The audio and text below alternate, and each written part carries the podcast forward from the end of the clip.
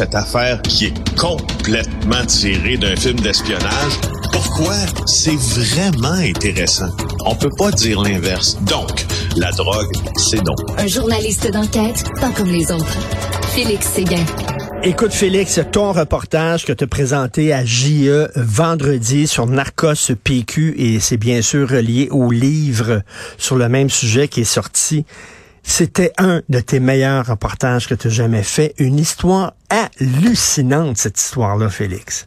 C'est fou, hein? C'est fou.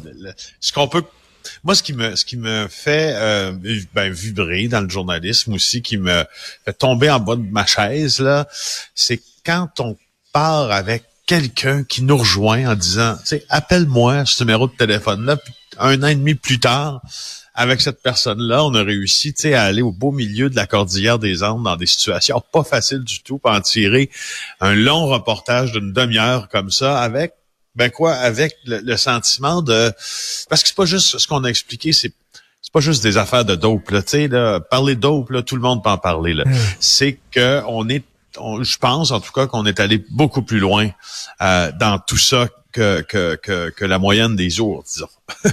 Ah non, c'était c'est c'est quand même toute une histoire. Et écoute, les gens d'Air Canada devraient être flabbergastés d'apprendre que euh, leurs avions sont utilisés pour faire de l'importation de coke. Euh, c'est bien sûr eux autres ils ne savent pas, sont ignorants de ça, bien sûr. Mais en tout cas, quelle histoire Et d'ailleurs, tu veux dire ben que les autorités s'attendent, Félix, à une hausse des importations de cocaïne?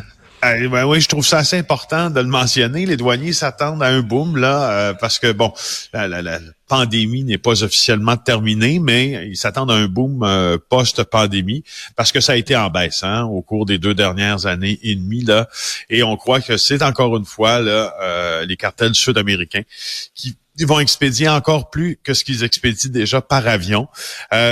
Il y a aussi les mille. Ben, en fait, ce qui est intéressant dans la, la, lutte à, aux drogues puis à la répression de ce type de banditisme-là, c'est qu'il y a 1200 façons d'entrer au Canada, officielles. Ça, c'est sans compter tout ce que tu peux faire à l'extérieur de ces points-là. C'est-à-dire notre frontière est la plus la frontière commune est l'une des plus longues, la plus grande longue au monde. Et une des plus poreuses aussi. Hein. Et poreuse aussi. et poreuse aussi. Alors, euh, euh, ça corrobore un peu ce que euh, le membre du cartel de Sinaloa qu'on est allé rencontrer à Bogota là, nous a confirmé. Là.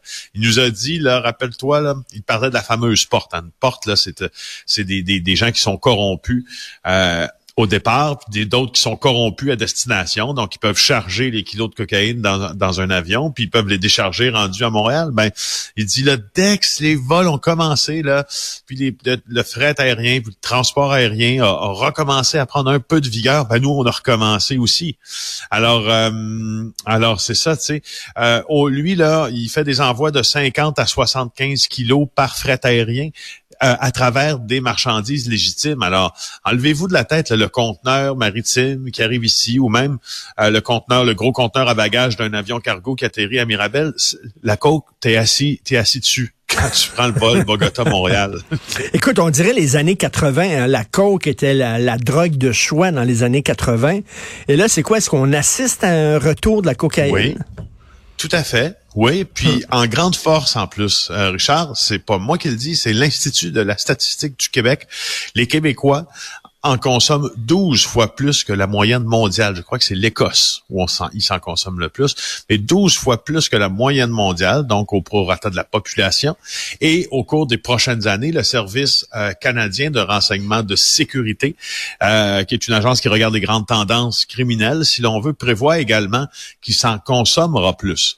Euh, alors, hmm. est-ce que c'est le retour? C'est pourtant là, les studios 57 sont fermés là. Ben il y a plus, il y a plus, ben, à moins que je me trompe, mais il n'y a pas beaucoup de discothèques en ville, c'est pas la drogue, tu sais, cette drogue de choix euh, euh, que l'on voyait comme étant récréative n'est c'est plus vraiment ça.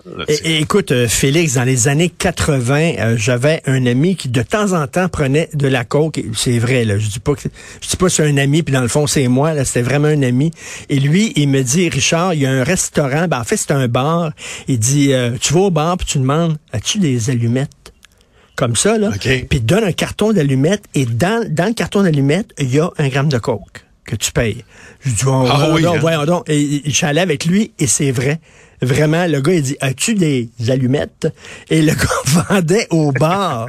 Écoute, il y avait de la coke beaucoup dans les années 80 et c'est drôle. On revient comme ça euh, alors qu'on est en 2012.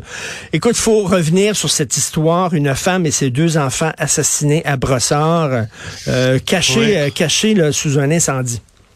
Exact. ils avaient été appelés les pompiers à une heure euh, dans la nuit de, samedi à dimanche pour se rendre dans cet euh, immeuble à condo assez luxueux, hein, d'ailleurs, euh, au bord du fleuve, là, à Brossard. Vous les voyez quand vous sortez du pont Champlain, ces immeubles-là.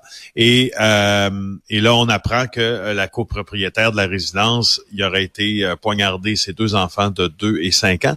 Ce qui a changé là, depuis hier dans cette affaire-là, c'est que il semble que les policiers puis la couronne a demandé au juge dans ce dossier d'octroyer une ordonnance de non-publication euh, sur le nom des victimes. Ce que je comprends euh, de ce genre d'ordonnance-là, c'est que ça soit que ça protège l'enquête en cours, soit que ça protège d'autres personnes liées euh, à, la, à la maman et aux enfants, ou soit que ce couple-là avait d'autres enfants, peut-être d'une autre union, on ne sait jamais. Alors, quoi qu'il en soit, les policiers sont arrivés là. J'ai reçu les, les confidences hier d'un policier qui était sur la scène beaucoup beaucoup de traumatisme hein, aussi chez les policiers. Ah oui? Euh, qui sont entrés, ouais, qui sont entrés dans cette euh, dans cet immeuble là. Euh, les ambulanciers aussi qui ont essayé de réanimer tout petite tout petite victime, ça fendait le cœur, ça a ah. l'air. Euh, euh, Jason Crad qui est un témoin qui parle à mes collègues aussi. mes collègues Maxime Delan, Laurent Lavoie, Olivier Fauché dit ça fendait le cœur de voir ça. Puis effectivement sur les images, j'ai tendance à penser que c'est c'est c'est bien le cas parce que quand tu vois un pompier à quatre pattes, puis un, un, ambulancier en train d'essayer de ranimer une toute petite victime. Tu ah. T'as pas le choix de dire que la violence, elle, a, elle, est pas juste, c'est pas théorique, elle te saute au visage. les, les gens qui critiquent les policiers, là, euh, pensez à ça deux minutes. Est-ce que ça vous tenterait de faire cette job-là? C'est une job éprouvante, extrêmement difficile. Et en terminant en fusillade à Longueuil. Et ça, on va reparler cette semaine, je te le promets, parce que ça a passé sous silence. Tu parle de violence par arme à feu, là. Euh, il y a une femme et son conjoint qui sont tombés sous les balles. Ils ont été tués dans une attaque à partir d'un autre véhicule. Euh, c'est une mère de famille qui est préposée aux bénéficiaires. Ce que je comprends, c'est que euh, elle a eu une vie un peu rock'n'roll dans le passé, puis elle sortait peut-être avec quelqu'un qui était un peu rock'n'roll. Quoi qu'il en soit, les deux sont morts. Dernière victime de violence par arme à feu dans le Grand Montréal.